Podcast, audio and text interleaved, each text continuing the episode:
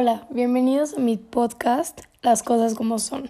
Mi nombre es María Isabel Rodríguez Fons y la verdad es que yo estaba muy emocionada de, este proyecto, de iniciar este podcast en donde pueda platicarles un poquito sin pelos en la lengua, las cosas como son directamente. Entonces, este, muchas gracias por escucharlo. Este, el día de hoy vamos a, a, tocar un tema bastante interesante para mí, que es un tema que normalmente en los podcasts no se usa. ¿Por qué? Porque los podcasts se usa para platicar experiencias, para, para dar un poco de motivación y todo ese rollo. Pero aquí voy a hablar de un tema que no es muy sonado, en realidad no, no es tan sonado. Entonces, vamos a hablar de el estar mal. Estar mal puede ser en muchos aspectos, pero el día de hoy me voy a enfocar un poco en psicológicamente estar mal, porque, porque como mencionaba previamente, siempre está el estar bien, cómo estar bien, pero a veces no, no entendemos que el estar mal es igual de importante que el estar bien y que sin estar mal no se puede estar bien. Yo he tenido muchos episodios en mi vida en donde realmente no, no me ha ido muy bien, que digamos, como todos los humanos tenemos rachas altas y bajas. Pero llegó un punto en mi vida que fue hace no mucho tiempo en donde eran puras bajas.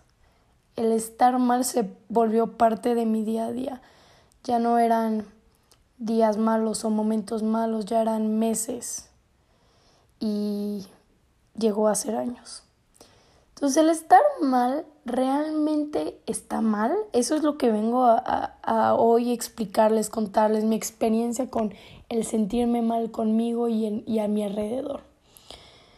Yo llegué a un punto en donde tuve muchos problemas familiares, personales, etcétera, donde yo no sabía quién soy, o sea, yo me preguntaba, bueno, ¿qué, ¿qué estoy haciendo mal? Porque todo me sale mal, porque llegué a un punto en donde todo me salía absolutamente mal, o sea, todo este, tenía problemas con mis amigos, con mi familia, con mi pareja, con todos, pero sobre todo me sentía mal conmigo.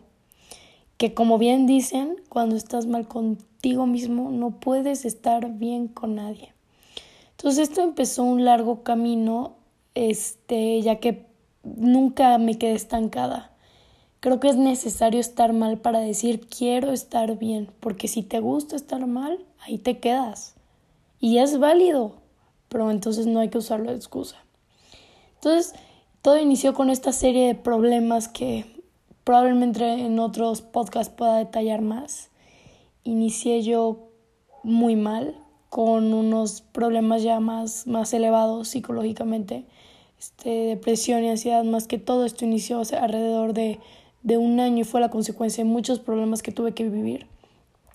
Y llegó un punto en donde yo ya no me conocía, estaba como en modo avión y ahora sí que hacía lo posible por sobrevivir. Eso es, es todo. Apenas y, y comía, apenas y me bañaba, no me reía, no quería ver a nadie y estuve mal tanto tiempo. Pero la gente no lo notaba a mi alrededor hasta que se desencadenaron por esto mismo más problemas, problemas de salud, porque no me atendía. Yo no me atendía, no me cuidaba y tampoco me quería. Este, estos problemas de salud principalmente empecé de pesar 58 kilos y ser una mujer, una persona bastante saludable a pesar 48 en un rango bastante pequeño de tiempo, aproximadamente en tres semanas llegué a un peso del cual no había pesado eso desde los 12 años.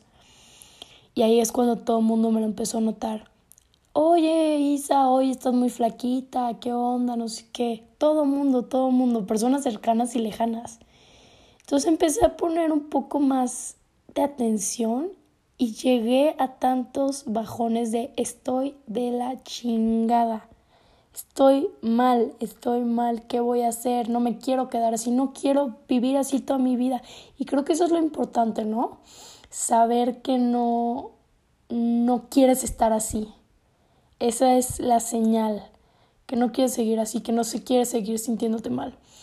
Entonces, en mi experiencia, llegó este punto en donde dije, ya estoy cansada, llevo un año descuidándome y siendo infeliz. ¿Qué hago para ser feliz? Me metí a terapia psicológica, lo cual es algo que yo siempre voy a fomentar. Creo que todos en algún punto necesitamos ir a terapia. Sigo yendo a terapia, pero la verdad, siendo sincera, no me ayudaba de nada porque yo no ponía de mi parte. Está, está muy, muy pensado actualmente que el hecho de ir al psicólogo ya, uff, tus problemas desaparecen y no, no, no, te dan las herramientas. Entonces, con todo esto de estar mal, todo este rollo que me sentía horrible, este, decidí simplemente hacer un cambio.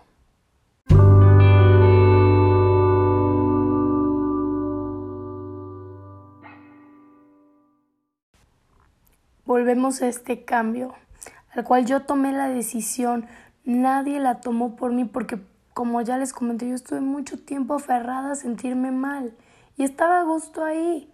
Entonces decidí hacer un cambio y fueron cambios duros. Los procesos duelen, cambiar duele. Es doloroso soltar, seguir y darte cuenta que el estilo de vida que llevabas está de la culata. Entonces, pues continué yo de la mejor manera con muchas altas y bajas y altas y bajas. Y este episodio, si les cuento mi proceso de cómo he crecido y así, nunca terminaría. Pero yo no les vengo a platicar eso. Continúo con lo siguiente.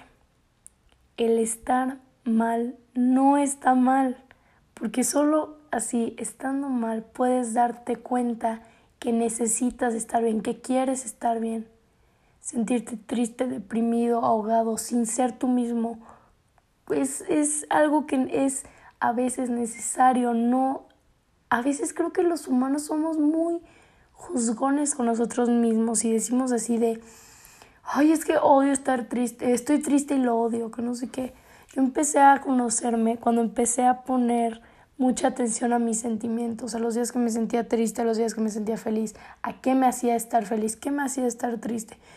¿Qué me hacía estar cansada? ¿Qué me hacía estar bien? Poner atención a esos puntos es principal y conocerte a un momento en donde los momentos malos los disfrutes. La vida no es perfecta y los humanos no somos robots. Vamos a tener momentos donde no queramos nada de nadie. Puede que por alguna situación o simplemente nos sentimos así ya. Y aquí es donde hay que apreciarlos y verles la belleza que tienen esos momentos porque después del bajón sigue la construcción, sigue el cambio. Es necesario tocar fondo para cambiar. Y eso es algo que mucha gente no entiende. Yo toqué fondo y un fondo feo. Pero era necesario porque si no lo hacía no iba a cambiar nunca. Entonces hay que apreciar los momentos difíciles, tales como los bonitos. La soledad, la tristeza, todos estos, adecuarlos, agruparlos, conocerlos y observarlos y aprender de ellos, ser conscientes de cada uno de ellos. Hola, estoy triste, ¿por qué? ¿Cómo te sientes? ¿Qué desencadenó este sentimiento? Ok, y me quedo triste lo que sea necesario, pero sin estancarme. Conozco ese lado y sigo adelante día tras día, un día a la vez. El estar mal no está mal, el estar mal es necesario. Cuando estés mal, lo único que debes de sentir es lo que vas a sentir, no puede haber ningún cambio. Las personas somos diferentes, entonces puede que yo cuando me sienta mal, yo luego, luego diga así de, ok, ya quiero estar bien, o puede que no, pero algo que estoy segura es que nadie, nadie va a quererse quedar atorado ahí. Es válido si también lo quieren hacer, pero nadie va a aguantar una vida así. El día tras día decir, agrupar y darse cuenta de que estar mal no está mal, que sentir no te hace menos fuerte y agruparlo y conocerte lo es todo. Esto es este, una historia bastante personal de lo que me pasó y cómo pude salir de ello. Y les digo, no hay secreto, no hay fórmula de salir de ello. La única fórmula es conocerte y concientizar quererte, no ser tan duro contigo mismo, porque a veces me da tanto coraje personas que yo quiero ver cómo son con ellos mismos tan duros. Somos humanos, no somos perfectos, tenemos sentimientos y se vale. Entonces te invito a reflexionar. ¿Tú te escuchas cuando te sientes mal? ¿Sabes el por qué? ¿Sales de ahí rápido? Les recomiendo no llegar a mi punto, en donde no me escuché ni un segundo. Tómense el tiempo de escuchar cada uno sus sentimientos, entenderse, comprenderse, apapacharse y seguir adelante una y otra vez. Cáete las veces que sean necesarias para... Pero levántate. Eso lo es todo, cáete. Pero levántate siempre. Reflexionen un poco cómo se sienten, qué genera sus sentimientos y háganlo parte de un hábito día a día. Escucharte. Eso es todo. Muchísimas gracias por escuchar mi podcast. La verdad es que espero seguir haciendo varios de, de temas personales y poder ayudar un poco. Y con frase de cierre, lo último que les digo es, no sean tan duros consigo mismo. Escúchense. Muchas gracias.